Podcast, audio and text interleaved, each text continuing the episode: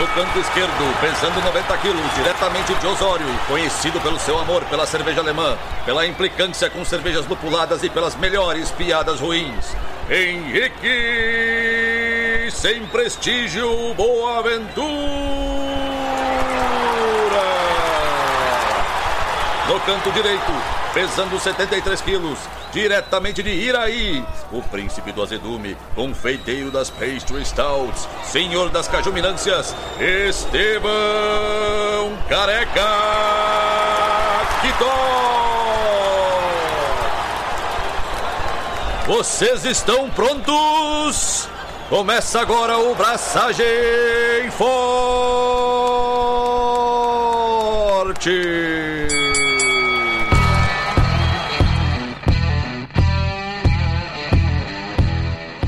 E aí, galera? Estevão da Suricato aqui. Alô, Loi, tem Henrique Boaventura e cerveja com fruta e tompeiro. Tompeiro. Tompeiros.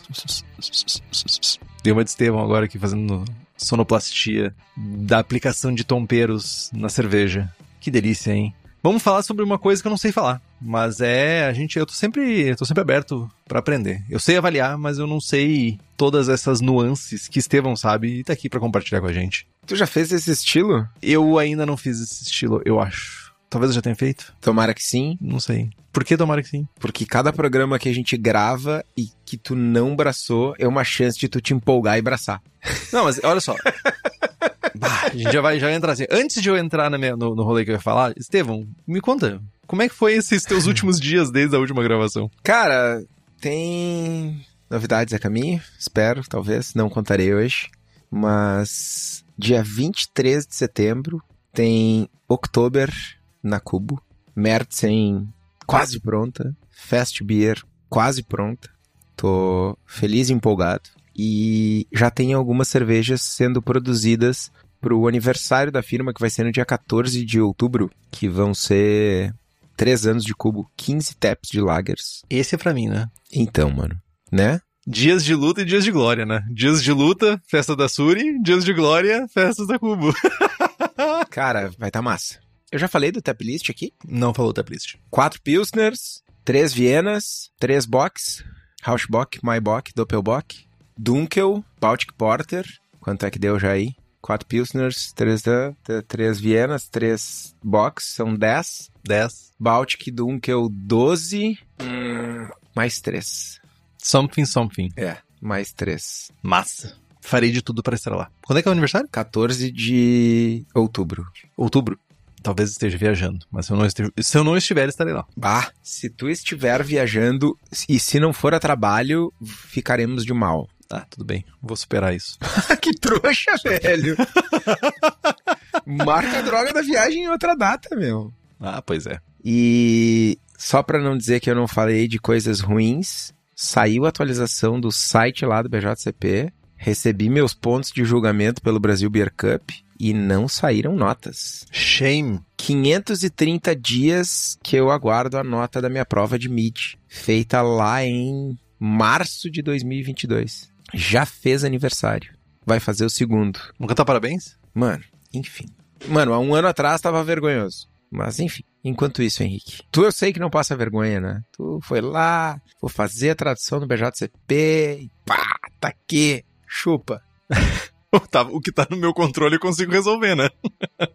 e eu queria também lembrar que saiu a versão 1.1 do BJCP. A gente sabia que a versão 1.0 ia ter algumas correções, e saiu a, a versão 1.1 com essas correções, algumas correções de vocabulário, algumas correções de formatação, principalmente. Tá disponível já, dá uma olhadinha no GitHub lá do projeto, que é BJCP Brasil, procura, é facinho de achar.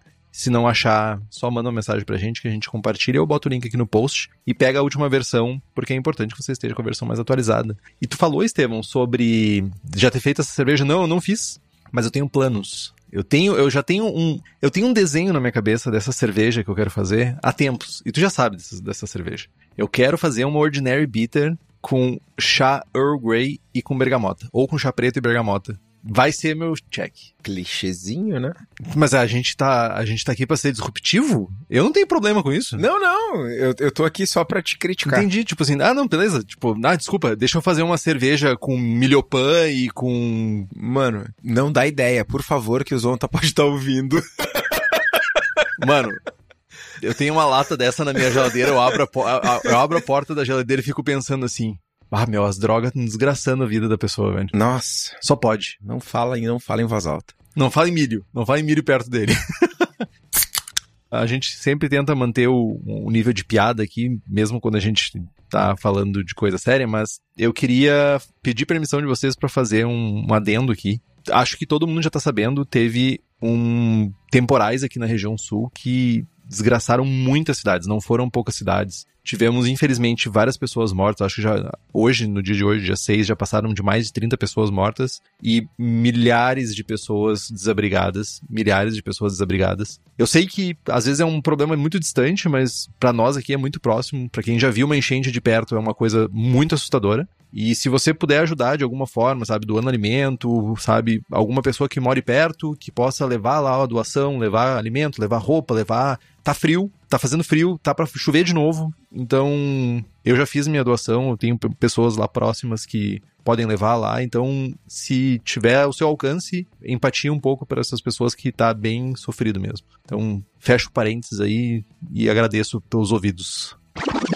E Estevão, avisos paroquiais, inscreva-se na Copa Abraçagem Forte. E para quem tem pessoas, Estevão, que mesmo na virada do mês, elas ainda vão pagar um pouco mais barato. E essas pessoas são as nossas queridas apoiadoras e apoiadores do Braçagem Forte, que têm essas vantagens. Tem sorteios maravilhosos, livros, equipamentos, merchans exclusivos. Tem também a participação do melhor grupo de WhatsApp cervejeiro do país. O desconto na Copa Braçagem Forte mas isso é só para quem é apoiador apoiadora. Além do acesso ao Jogando Forte, que é a nossa iniciativa de treinamento e aperfeiçoamento de avaliação de cerveja. Isso é maravilhoso. Maravilhoso. Se você quiser ter acesso a tudo isso e acompanhar ao vivo a gravação, faça como Alan George. Inclusive, ele está acordado agora, lá no Japão, ouvindo essa gravação. Ele até mandou mensagem aqui agora, falando que eu tô com meu cabelo arrumado. Eu tomei banho para gravar porque o Alan tá aqui, então eu queria estar à altura disso. Então faça como Alan George, Carlos Alberto Poitevin, Diogo Longo, Felipe Augusto Kintzer, Felipe Lécio, Gabriel Henrique Franciscon, Gabriel Mendes Souza Martins, Christopher Murata, Luiz Henrique de Camargo, Michael Farias Teixeira, Ricardo Bonato, Ricardo Peixoto Gonçalves, Rubens Fernando Maciel Alencar, Thales de Souza Faria, Welita de Oliveira Ferreira, além de um secto de outras pessoas mais maravilhosas que nos apoiam usando o Apoia-se. O link é apoia.se barra abraçagem traço forte. O link está no post. Jovens, eu tive. Algumas pessoas me questionaram que a gente está divulgando o Clube da Prússia, que na verdade é o segundo Clube da Prússia Beer, que é o Expedição ao Lúpulo, que o projeto é todo mês fazer uma IPA nova com um lúpulo diferente, mesma base. A primeira foi com Luminosa, a segunda vai ser com Strata. E a gente tá, tá, mas vocês estão anunciando, as inscrições estão fechadas e tal. Sim, mas não mais. As inscrições vão reabrir dia 13 de setembro, famoso daqui uns dias. Famoso quarta-feira que vem e ficam abertas até o dia 4 de outubro. Então, a ceva com luminosa já não dá mais para provar, mas aproveita que dá tempo de pegar a ceva com extrata e as próximas cevas. Então, fiquem ligados, entra lá em Prússia Beer, no site deles e aproveita. Estratosfericamente, extrata. Cara, quando saíram as primeiras cevas com extrata, foi uma chuva de trocadilhos, velho. Foi curioso. Stratocaster. Teve a Stratocaster. Stratagema. Uh, Stratagema não vi. Estratégia. Deixa assim. Melhor não.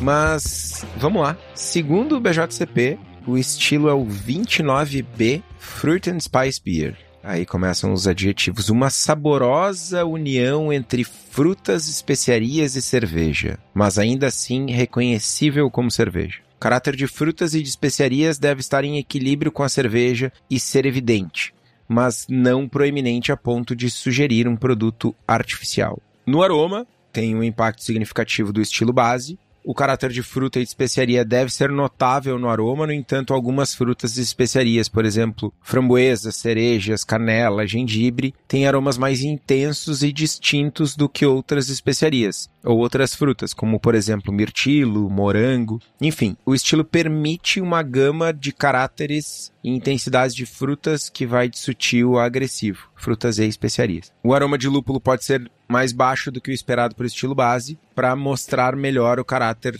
da adição de fruta e especiaria. Os ingredientes especiais devem trazer complexidade, mas não podem estar proeminentes a ponto de desequilibrar o produto final. Na aparência, ela também vai variar de acordo com o estilo base, né? O estilo base ele determina muitas vezes a aparência da cerveja e também os ingredientes especiais, né, que vão ser utilizados aí as especiarias em geral que vão ser utilizadas. As cervejas de cor mais clara, incluindo colarinho, podem apresentar a ah, cores vindas, né, dessas adições, tanto de fruta quanto de condimentos. A cor da fruta na cerveja, ela é geralmente mais clara do que a cor da polpa na própria fruta, se tu olhar, né, comparar as duas, e pode ter tons ligeiramente diferentes. A limpidez é variável, ainda que uma turbidez seja geralmente não desejável, mas a gente vai falar sobre isso depois. A adição de fruta pode gerar essa turbidez, e alguns ingredientes vão impactar diretamente a retenção da espuma. No sabor, também vai variar de acordo com o estilo base, e como no aroma, um distinto sabor de fruta e de especiaria deve ser notável e pode variar de intensidade de sutil a agressivo, porém o caráter da fruta não deve ser tão artificial ou inapropriadamente dominante a ponto de sugerir um suco de fruta com especiarias. Amargor, sabores de lúpulo e malte, teor alcoólico e subprodutos de fermentação como ésteres devem ser apropriados para o estilo base, porém harmoniosos e equilibrados com os distintos sabores de fruta e especiarias presentes. A fruta geralmente adiciona sabor, mas não dulçor. Normalmente, o açúcar encontrado em frutas é totalmente fermentável e contribui para sabores mais leves e um final mais seco. Entretanto, o dulçor residual não é necessariamente uma característica negativa, a não ser que traga algum caráter cru ou de não fermentado. Alguns ingredientes podem adicionar ainda acidez, amargor ou taninos, que devem estar em equilíbrio no perfil final de sabor. Sensação na boca, o estilo base também ele vai ser mandatório, né? Nisso é nessa sensação de boca. A fruta muitas vezes vai diminuir o corpo e fazer com que a cerveja fique mais leve no palato. Frutas têm muita água, frutas vão adicionar açúcares que vão aumentar o teor alcoólico também. Algumas frutas menores e mais escuras podem adicionar uma profundidade tânica, mas essa astringência não pode, sabe, sobrepor a cerveja base. Algumas spice, herb and vegetables, ou seja, alguns condimentos, algumas especiarias, podem adicionar um pouco de astringência, ainda que um caráter de especiaria crua não seja desejável nessa cerveja.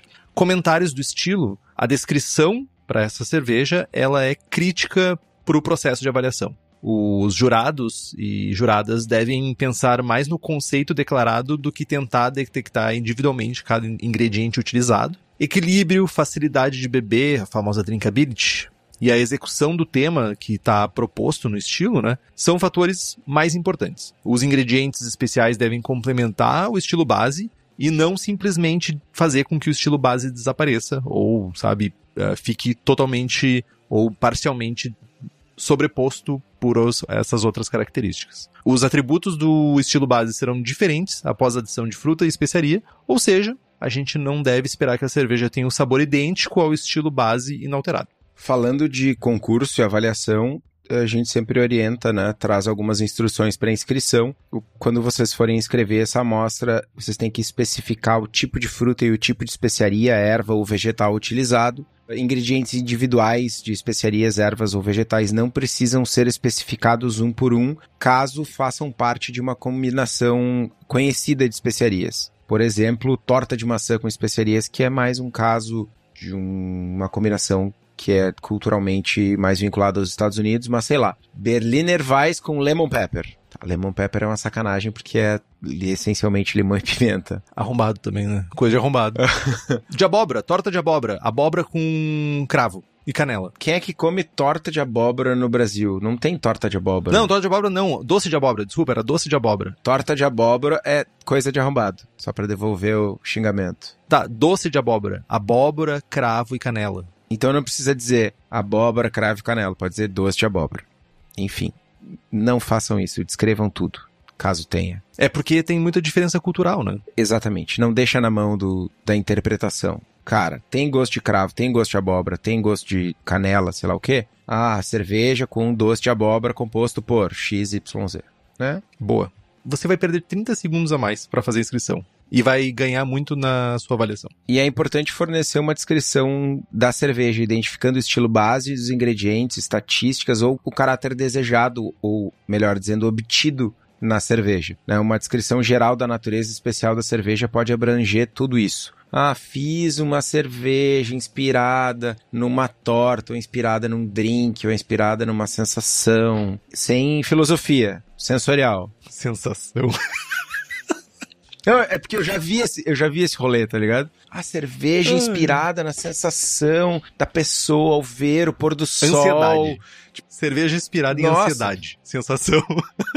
Não, não, não, não. Estatísticas pro estilo AG, FG, IBU, cor, teor alcoólico, tudo isso varia com o estilo base, mas a fruta pode impactar a coloração principalmente, né? Cor da ceva, cor da espuma, retenção de espuma. Exemplos comerciais, temos, se não me engano, pouquíssimo ou nada disso chega aqui, mas Cigar City Margarita Goza, que é uma goza com casca de laranja e lima. Temos a Firestone Walker Chocolate Cherry Stout, que é uma stout com cerejas e nibs de cacau. Golden Road Spicy Mango Cart, nossa, são tudo nome longos, que é uma American Wheat com manga e pimenta. Kona Island Kona Colada Cream Ale, que é coco e abacaxi. É uma cream ale com coco e abacaxi. New Glarus Blueberry Cocoa Stout, que é uma cerveja stout com mirtilo e nibs de cacau. E a Sun King Orange Vanilla Sunlight, que é uma cream ale com laranja e baunilha. Mas alguns pontos sobre o estilo também, que para esse estilo a gente utiliza as definições de frutas que estão no BJCP dentro da categoria, na descrição da categoria 29 Fruit Beer, e as especiarias que estão na descrição da categoria 30,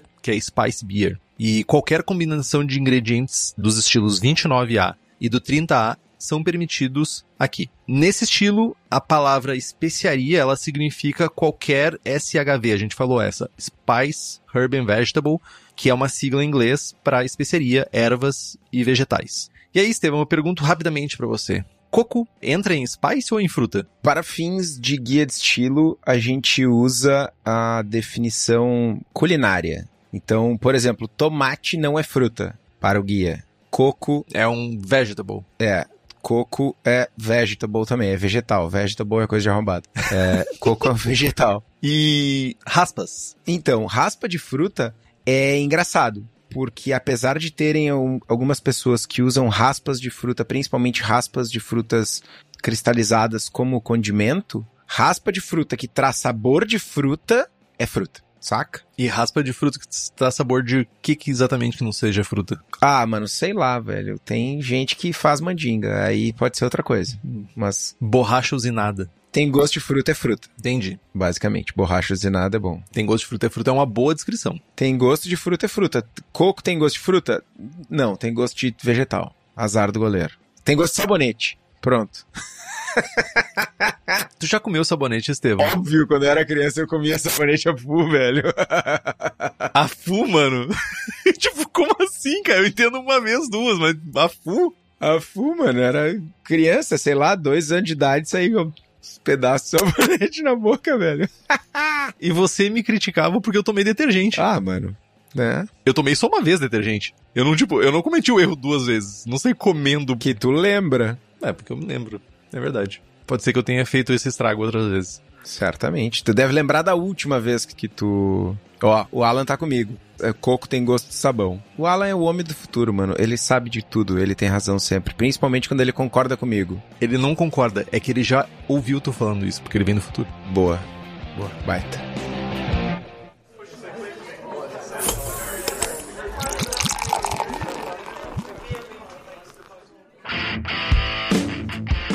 Mas tá, coco não é fruta, mas vamos falar de frutas. Primeira pergunta que todo mundo faz: quanto usar?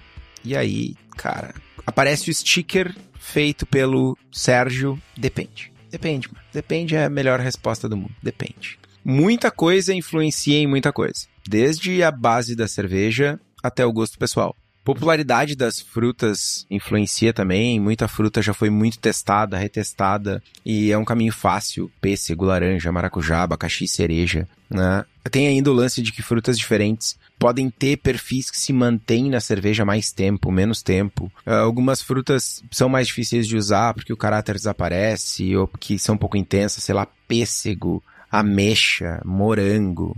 É muito diferente de um cítrico, de um limão, de uma laranja, de uma lima que é muito fácil de adicionar e manter esse sabor na cerveja. O importante de tudo isso é usar a base correta para cada intensidade de frutas. Não adianta eu fazer uma Imperial Stout Motherfucker 412% de álcool e botar, tipo, dois morangos para dentro que não vai aparecer coisa nenhuma, saca? Tem que ter esse equilíbrio. Cervejas mais potentes requerem sabores mais potentes, cervejas mais leves funcionam mais como uma tela em branco para tu poder usar e brincar com os sabores das frutas e especiarias. E tem uma pergunta do Chico aqui que ela vai muito de encontro a isso que tu falou, Estevão, que é já vi muitos concursos que juízes dizem que a fruta ou especiaria não estão equilibrados.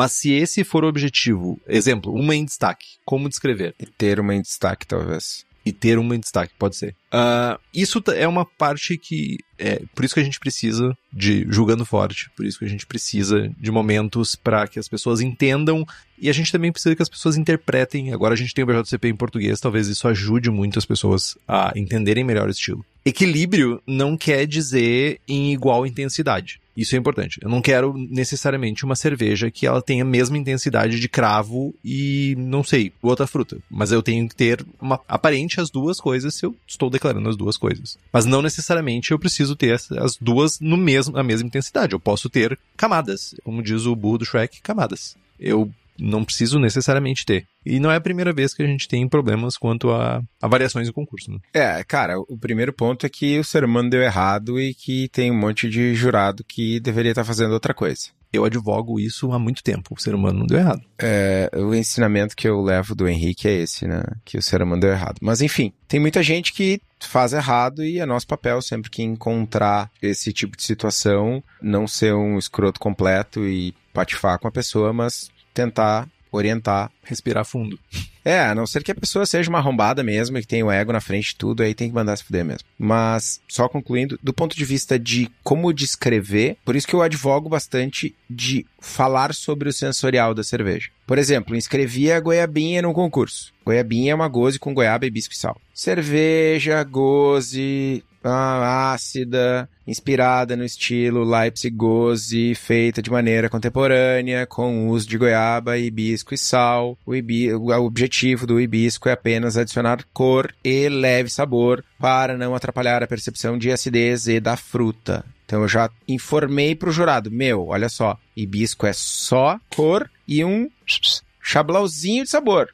Quem brilha é a goiaba. Se a pessoa tem problemas de interpretação, vai ler o que eu escrevi e dizer não, porque devia ser de outra forma, bom, o meu papel eu fiz, né? O que estava na minha mão, eu fiz o que pude. Mas eu concordo com o Estevam e eu advogo a favor de, em primeiro plano, alguma coisa, e em segundo plano, outra coisa, em terceiro plano, outra coisa. Tu pode colocar em as tuas intensidades desejadas, inclusive. Acho que é a ma melhor maneira da pessoa entender a proposta. E porque tu sabe também, né? Tu, olha, eu queria que isso aqui estivesse em primeiro, isso aqui em segundo. Se porventura não tá, aí tudo bem, não tá. Aí a proposta não foi atingida. Não, mas, é, mas aí tu diz que aí tu diz que não tá, né? aí tu inverte. Ô, meu querido. Mas já que a gente tá falando sobre a intensidade ou não intensidade, a gente também quer saber como usar as frutas, né? Acho que a primeira dúvida é fresca, inteira, congelada ou cozida, né? Sticker do depende do Estevão. Depende. Um grande depende. Antes de tudo, uma coisa que a gente precisa normalizar é usar fruta madura. A fruta madura ela tá no ápice das suas intensidades de sabor, na sua qualidade de sabor. Então, sempre foca em fruta madura caso tu for usar fruta fresca, né? Vou colher frutas, vou comprar frutas. Frutas frescas. As frutas com em purê, congeladas, provavelmente, gostaria pelo menos de acreditar nisso, elas foram colhidas e processadas no auge da sua existência, mas não necessariamente isso procede. Mas se você tiver acesso às frutas na hora da compra, foque em frutas maduras. Nada de banana verde, nada de frutas semi-maduras e tudo, nada disso. Frutas selecionadas são sempre melhores que as polpas compradas justamente pela risada do Estevão. Porque, né, vai ali seis fruta boa, uma fruta torta. É isso. Mas fruta gera sujeira, gera trabalho e gera riscos de contaminação para nossa cerveja. A opção mais segura é ir com fruta congelada, seja ela em pedaços, né, cortadinha em pedacinhos, esmigalhada, suco ou até purê, que eu acho que é uma adição que o Estevão usa bastante de purê, porque geralmente elas já passaram por um processo de flash pasteurização, eu acho que hoje em dia também usam ozônio nas frutas também, né, para fazer a sanitização ou para fazer algum tipo de, sei lá, não, não usam ozônio, Estevão. Usam. Qual é a piada? Não, nada, é que usam ozônio em outro lugar também. Ah, entendi. Ah, é o, é o gado. Ah, Isso vai, de certa forma, diminuir, né, o risco de contaminação que a gente tem na nossa cerveja ao adicionar esse ingrediente já processado, né, pré-processado. Importante que a fruta ela não deve ter conservantes. Olhe no rótulo para ver se não tem algum tipo de estabilizante, alguma coisa, porque isso pode, dependendo da quantidade, sempre evita, tá? Evita de qualquer forma, porque isso pode atrapalhar a fermentação da tua cerveja. Um ponto só importante, eu uso polpa, purê, por, cara, conveniência, por não ser praticável fazer diferente na cervejaria. Certamente, certamente, sem sombra de dúvida, se eu for fazer uma cerveja em casa, eu vou usar fruta comprada, não vou usar polpa. A diferença de qualidade é grosseira. E assim, não é, ah, vou no supermercado, vou comprar aquele morango, morango, aquele mais bonito, mais vistoso, graudão, assim, que é uma mão, uma mãozada e dois morangos. Não, cara, é o mais feio, o mais enrugado, que tá se desmanchando, é o mais maduro, mais doce, mais cheio de sabor. E como eu tô fazendo em casa, cara, eu não tô fazendo para vender, não necessariamente eu tenho que ser, tem que ser a coisa mais prática do mundo, né? Em casa geral faz decocção, por que não usar uma fruta, né? Padronização também, né, Estevão? Não, mas pelo menos usando uma fruta tu tem uma coisa melhor, tá ligado? Decocção é só mais trabalho. Não seja, não seja polêmico, mas tu também, na cervejaria, tu precisa ter um mínimo de padronização, sabe? Volume, tudo isso. E em casa, né, a gente pode fazer É, é. diferente. No caso, na cervejaria, tu tem uma padronização com uma qualidade pior. A real é essa, né? Tudo bem, mas tem uma padronização. Exato, Tu sempre me diz isso. Até mesmo ser pior é uma padronização. exato, exato. Tá aí as, as big players pra provar isso. Exato. E aí vem a outra pergunta, né? Tá, beleza, selecionei minha fruta maravilhosa aqui, passei todo o trabalho, queimei três liquidificadores no meio do caminho. Quanto de fruta eu uso? Depende. Óbvio, óbvio. Todas as perguntas vão ser respondidas com depende hoje. Braçando com depende. É tipo isso, meu, depende da cerveja base, depende da proposta. Mano, depende com estilo. Depende. Depende. Vou fazer uma Berliner Weiss com fruta ou vou fazer uma Imperial Stout com fruta? Qual que precisa ter mais fruta para ter mais intensidade? É, A resposta é óbvia. Então depende da fruta, depende da base. Tem outra coisa ainda. Basicamente, a fruta vai trazer açúcares, mas ela vai trazer líquido, vai trazer água também. Se a concentração de açúcares no suco da fruta for maior do que a concentração de mosto na cerveja, tu vai ter uma cerveja mais alcoólica. Se não, não. Cara, basicamente qualquer coisa, qualquer cerveja que tu adicionar fruta que tiver mais de 5% de álcool, tu vai diluir. Nas que tiverem menos de 5% de álcool, tem uma chance de tu ter um acréscimo alcoólico baixo. Basicamente é isso, a não ser que tu vá usar... Depende da fruta, inclusive. É, né? e depende- Frutas têm quantidade de açúcar diferente. Exato. A não ser que tu vá usar, tipo, suco de maçã concentrado, que é 70 brix. Mano, é tipo 1.300 a densidade do bagulho, parece um mel. Aí beleza, aí tu vai, aí tu vai adicionar fermentáveis e vai ter uma, uma cerveja mais alcoólica, mas tirando isso é, é bem raro. Mas já não é a fruta também madura, já é uma fruta processada pra caramba. Extrato é processado. Tudo bem, mas é fruta. Conta igual. Tem gosto de fruta. Ruim, mas tem. Independente disso, cara, conseguir equilibrar a quantidade de fruta com a base é uma arte. Não adianta eu chegar aqui e dizer usem X% de morango, porque o morango da fazenda do meu pai é diferente do morango que tu compra na esquina do- na sinaleira, que é diferente do mercado orgânico, que é diferente. Tem que testar, né? Claro que a gente tem uma orientação, mas tem variação de fornecedor, de safra e tudo isso gera um impacto. Tá, beleza. Descobrimos que a gente tem que testar e não sabe quanto de fruta usar. Show. Quando é que a gente adiciona? Calma. Adiciona. Não é um depende aqui. Adicionamos as frutas no final da fermentação. Simplesmente adicionar suco da fruta, o purê, os pedaços de fruta direto no fermentador. Aproveitar esse momento de cinética de fermentação, de levedura ativa. Né? A gente está adicionando novos açúcares, vai dar um, um gás para a levedura. Né? É importante sempre considerar esse volume extra. Ah, vou fazer uma cerveja com fruta. E a gente na cervejaria passa muito por isso, que eu tô sempre lá apertando os botõezinhos para tentar encher o tanque até o gargumilho. Cara, até sair cerveja pelo braço do spray ball. Vou fazer uma cerveja com muita fruta, a gente tem que entrar com menos mosto no tanque para ter espaço para fruta, né? Tu não quer abrir a tua bombona e tá mosto ali até o talo e tu querer botar 5 kg de fruta para dentro e não conseguir. Então tem que considerar isso também. Tem uma galera que, que tem um, um apego, tipo, ah, não quero contaminar a minha cerveja, vou adicionar a quente. Cara, se tu quer evitar risco, tu pode adicionar no final da fervura, mas tem algumas coisas importantes que vão acontecer. O sabor de fruta vai mudar, ele vai ficar muito mais com caráter de fruta cozida, vai perder o frescor e vai virar uma zona na panela por causa da, da fruta, enfim. Mas o, acho que aqui tem uma coisa importante que pode ser que a pessoa esteja buscando um caráter de fruta cozida também. Tipo doce, alguma coisa. Pode ser. Essa pessoa tem o direito de estar errada. ok. Mas ela pode estar querendo. Ah, vamos falar o exemplo do doce de abóbora. Pode ser. Não, mano, é, abóbora não é fruta. Usem abóbora no fermentador também, não usem na fervura. Não, só não cometam esse erro. Tá bom. Não faço isso. É, mano, não. Não sei, cara. O ser humano deu errado. Ele pode querer fazer várias maneiras. Tipo... Tudo bem, mano, mas o, o programa aqui não é abraçando do jeito que você quer. tá ligado? Não, é depende com o estilo.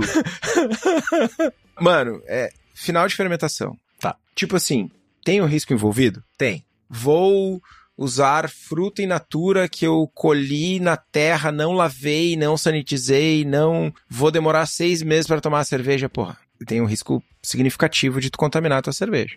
Agora, cara, lava a fruta, deixa ela imersa no, em água com um pouquinho de peracético, enxágua bem, passa álcool 70 no, no liquidificador, enfim, na faca, nos equipamentos que tu vai usar para descascar fruta, para cortar fruta, para fazer o purê, seja lá o, o processamento, luva e tal. Cara, tu vai tomar essa cerveja, tu não vai enlatar e não vai engarrafar, porque, né, todo mundo que tá escutando aqui já sabe que engarrafar não é uma boa.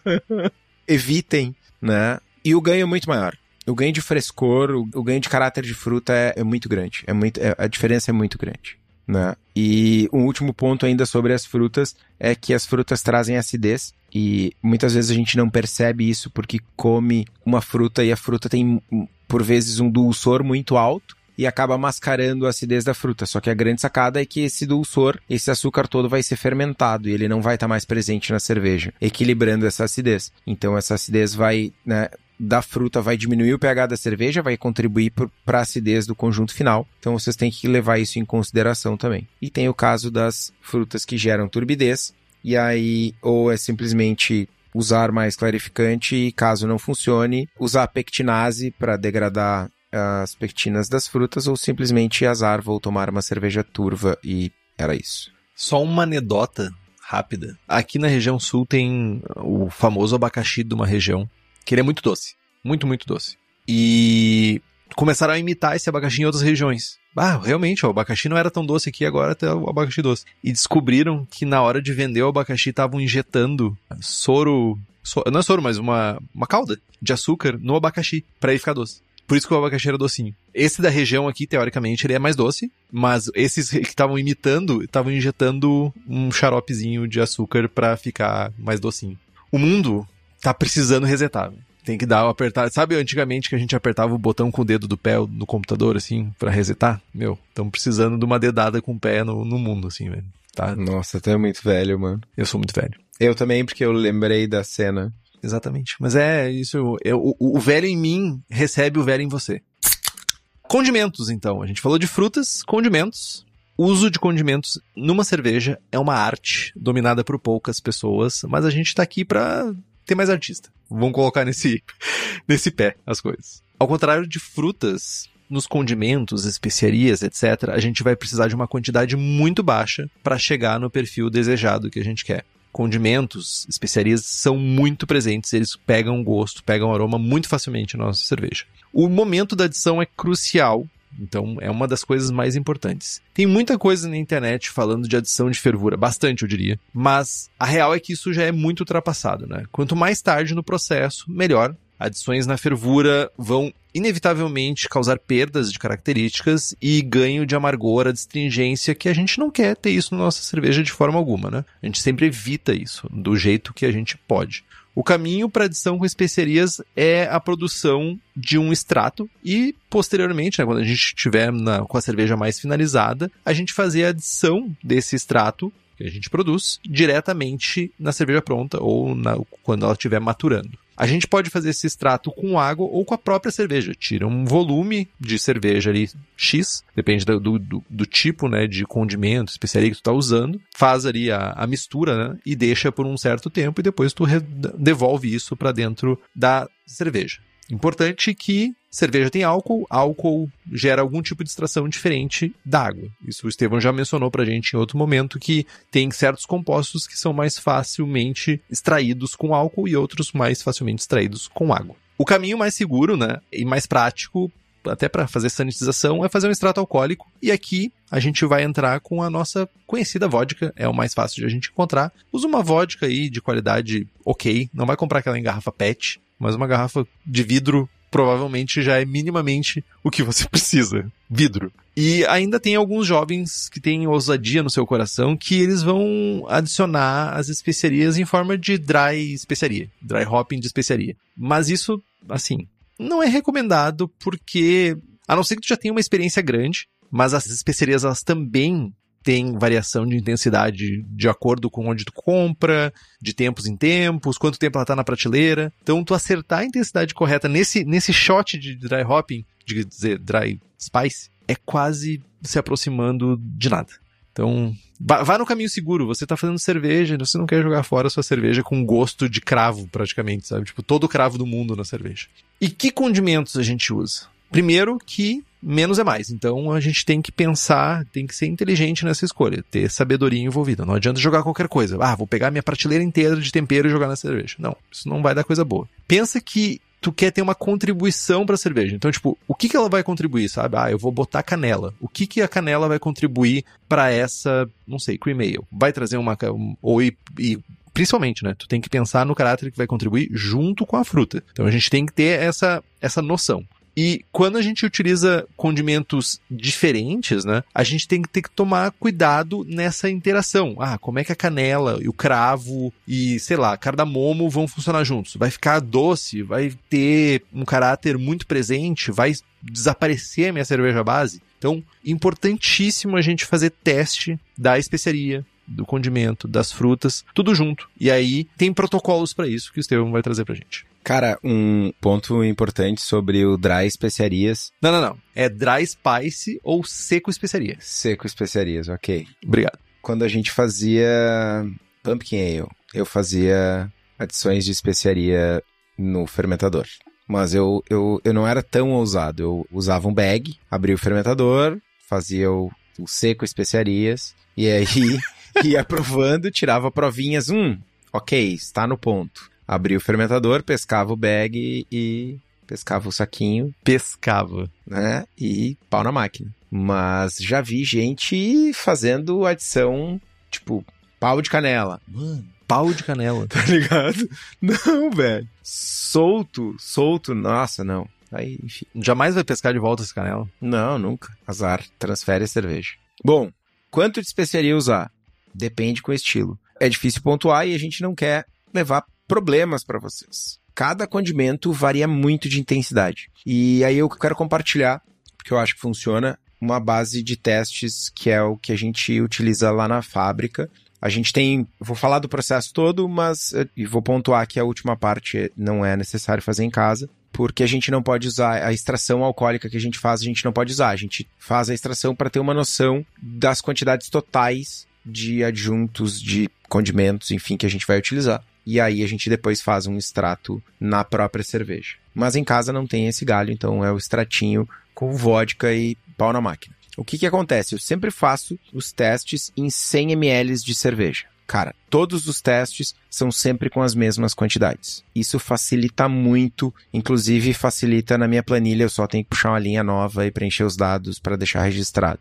Cara, eu uso 10 gramas de especiaria para múltiplos de 10 gramas de vodka. Então eu boto 10 gramas de especiaria, 10 gramas balancinha de precisão, 10 gramas de, da especiaria, 10 gramas de vodka. O que que acontece? Tem algumas especiarias que elas absorvem muito mais líquido do que outras. Por exemplo, erva doce absorve muito mais líquido do que cardamomo. Então, no caso da erva doce, eu vou botar múltiplos de 10 gramas até ter um volume grande o suficiente para que eu possa extrair depois, né? Não adianta nada ficar uma papa que eu não consigo puxar com conta-gotas. Então, 10 gramas de especiarias e 10 gramas ou múltiplos de 10 de vodka. Faz a extração por 24 horas. Fiz a extração, sempre na mesma pipeta, eu vou pesar 1 ml do extrato, porque esse extrato ele muda de densidade dependendo da especiaria que tu tá usando. Tem especiarias que com a extração vai aumentar a densidade do, da vodka ali. Então eu pego 1 ml com a pipeta, conto o número de gotas desse ml e peso ao mesmo tempo.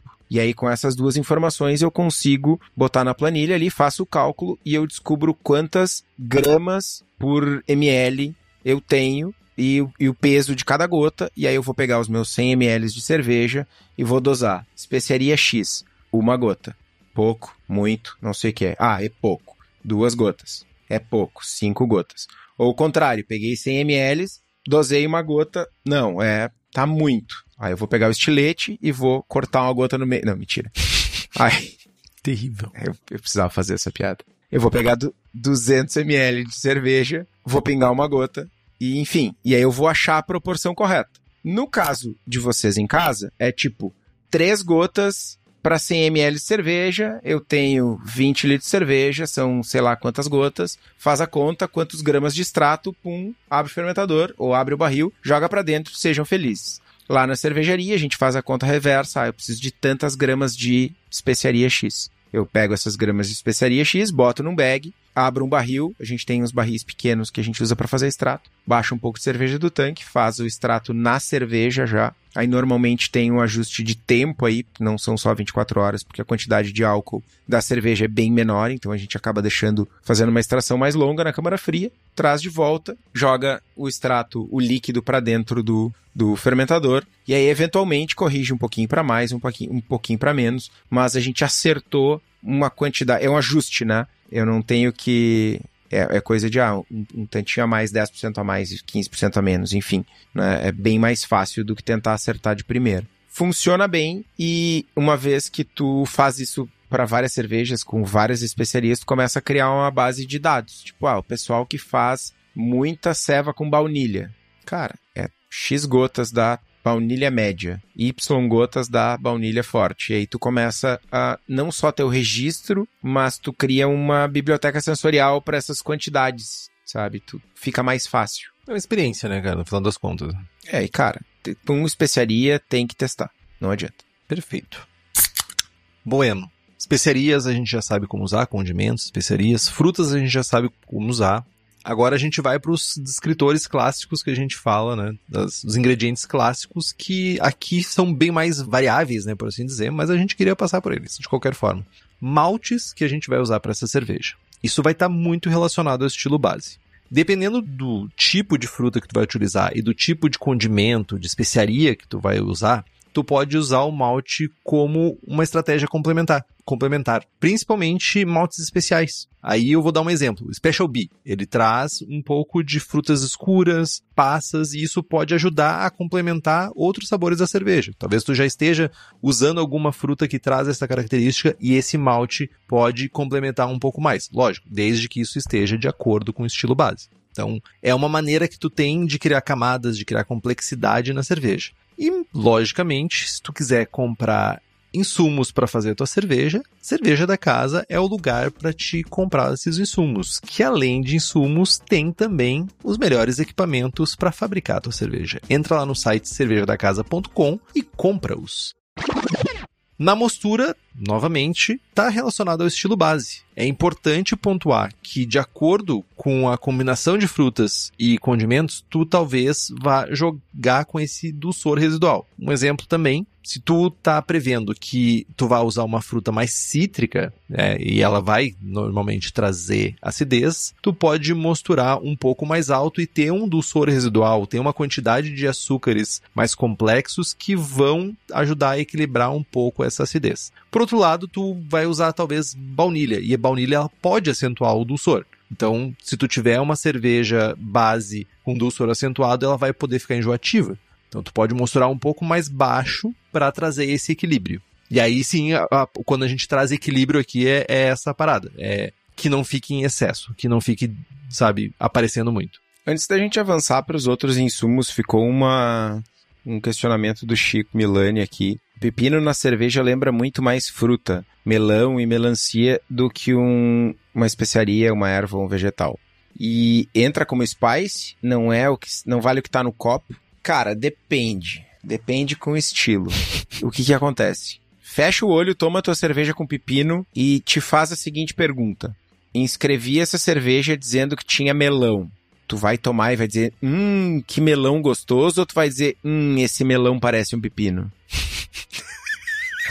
tá ligado? Porque é isso, a gente toma cerveja com pepino e, ah, lembra melão. Mas, cara, a, pelo menos as que eu tomei, lembrava melão, lembrava melancia, mas o componente que lembrava pepino ainda era mais intenso que o componente que lembrava melão e melancia. E esse é um dos motivos, inclusive, pelos quais eu sou muito contra que as pessoas indiquem possíveis estilos para cervejas que estão inscritas fora de estilo. Porque assim, ah, nossa, essa cerveja está inscrita em IPA, mas parece uma bitter. Ah, você deveria inscrever ela em uma bitter. Mas pensa o contrário te coloca no, no lugar de uma pessoa que tá avaliando uma bitter e avalia aquela cerveja e pensa se aquilo realmente parece uma bitter. E as pessoas não fazem isso. Muitas vezes elas só dão uma resposta preguiçosa. Enfim, as pessoas deram errado, a gente tá avaliando a cerveja com pepino aqui. Na minha experiência, lembra melão e melancia, mas ainda tem um componente que lembra mais pepino. Agora, sei lá, tu usou, o Chico tá lá na República Dominicana, tem acesso aos ingredientes que a gente não tem e tal. Tem o pepino melancia lá mano, tem gosto de melancia e não tem gosto de pepino. Caixa. Bota pepino, diz que tem melancia e manda como fruit beer. Isso me lembra do caso de usar damasco para gerar sabor de pêssego. Que provavelmente boa parte das cervejarias que tem cerveja com pêssego usou damasco para gerar o sabor de pêssego. Lá fora, né? Porque damasco em fruta é, é bem difícil aqui, né? Damasco é coisa de burguês. Tipo, é isso. Burguesia total aqui. Enfim. Falando de lúpulos pro estilo, os lúpulos eles são uma boa arma pra gente trazer complexidade para essas cervejas. Tem uma adição normal de amargor que o estilo base pede, mas a gente pode usar o caráter da fruta ou condimentos a nosso favor e criar camadas. Lúpulos cítricos como um target da vida, sei lá, o Henrique quer fazer a, a bitter com chá e cítrico. Vai usar target, certo? Vou usar target, certo, certo. E porque eu aprendi com o Estevão essa do target. Essa aí é essa esse é um aprendizado pra vida. Target gera uma boa bitter. Mano, é, né? Amarilo, citra, a gente pode ajudar a construir o caráter de fruta, inclusive, sei lá, vou fazer uma milkshake IPA, baunilha e fruta, tá ligado? É uma fruit and spice. Vou usar lúpulos que lembram frutas amarelas, frutas de caroços, cítricos, etc, etc.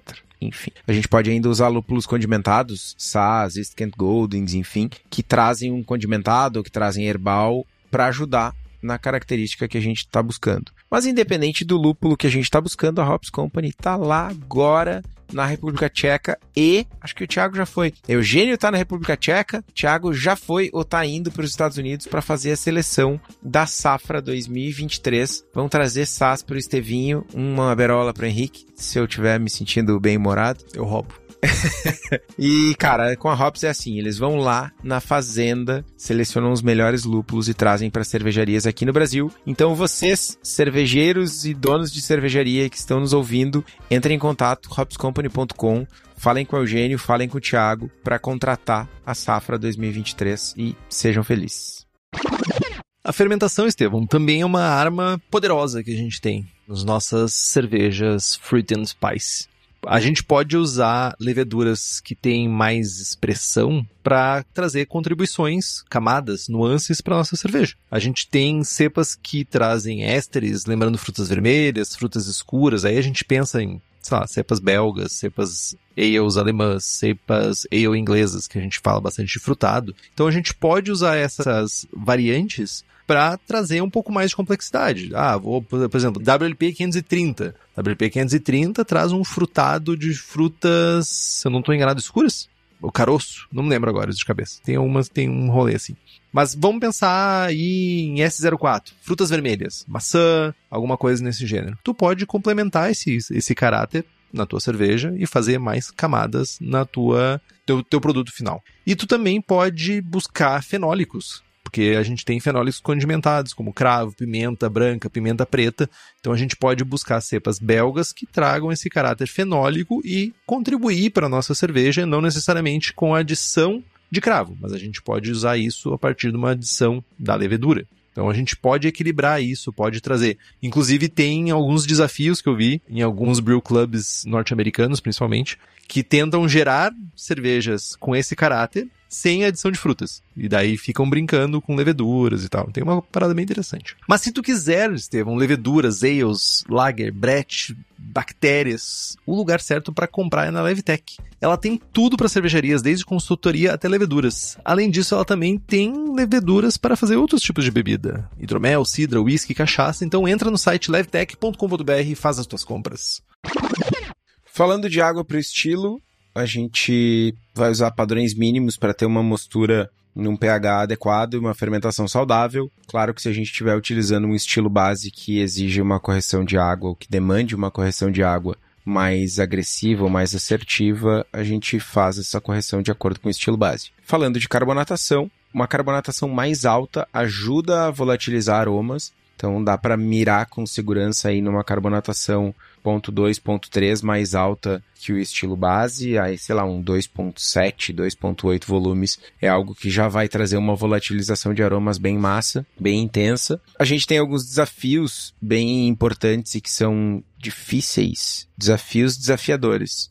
É, é muito fácil fazer uma cerveja boa para dentro do estilo, mas fazer uma cerveja excelente é mais é bem mais difícil porque essa combinação harmoniosa entre fruta e condimentos, né? acertar a fruta com a base é difícil, acertar o condimento com a base é difícil, acertar fruta com base com condimento é mais difícil ainda. E fazer tudo isso sem desaparecer a base da cerveja, sem virar uma bomba de condimento ou de fruta, enfim, acaba sendo mais difícil. Eu diria que, inclusive, assim, eu acho que é uma escada. Acerta bem a tua base, com a tua base bem acertada, eu acho que é mais fácil tu acertar a base com a fruta. E depois, sabe, vai, vai adicionando. Olha, eu tenho uma fruit beer sólida. Eu, primeiro eu tenho um estilo base sólido. Aí eu vou ter uma fruit beer sólida. Aí eu vou adicionar especiarias e eu vou ter uma fruit and spice sólida. Eu acho que é mais difícil tu acertar misturando as tudo junto no início do que tu ter, tipo, ah, se eu, por exemplo, eu vou fazer a minha ordinary bitter com chá preto e bergamota eu tenho uma receita boa de, que eu conheço, que eu sei o que esperar dela, então eu consigo errar menos, saca? Então é uma boa dica. Faz sentido. E aí, quando vocês estiverem se sentindo pouco desafiados, vocês vão lá e façam uma cerveja com seis especiarias diferentes, que nem a gente fez pro BCS, e ficou boa. Ficou boa. Ficou boa. Não tinha fruta, mas ficou boa. E ficou boa, incrivelmente. Mas então, mano, é, não canso de reforçar. Ficou boa porque a gente dosou, fez os testes todos e aí fez o extrato e jogou no tanque. Né? A gente testou exaustivamente até achar as concentrações que a gente queria e jogou, fez o extrato e jogou pro tanque. Se tivesse simplesmente adicionado as especiarias no tanque, mano, esquece, não ia dar certo. Bagunça. Não, bagunça, certo.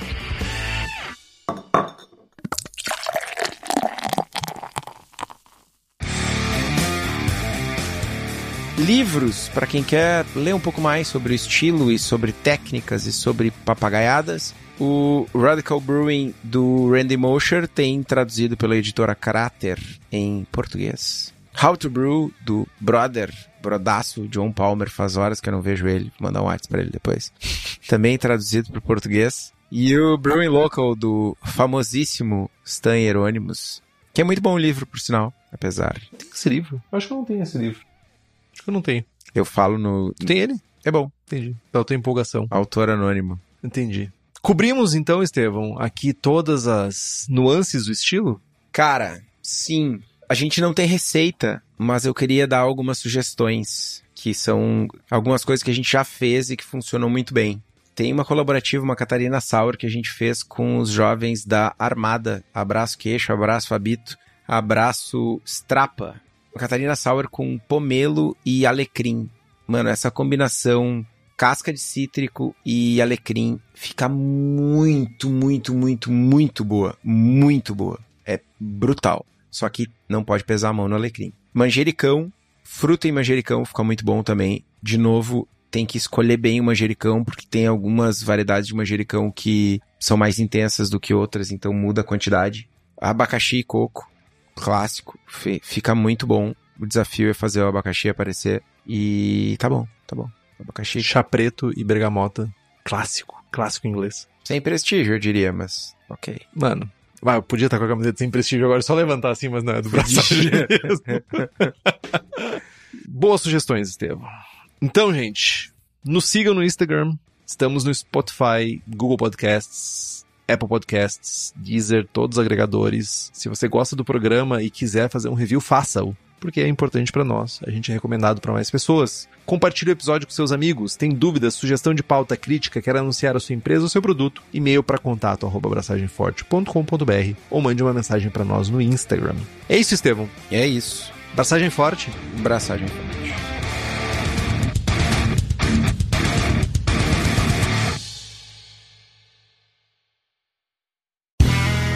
Este podcast foi editado por Play Áudios.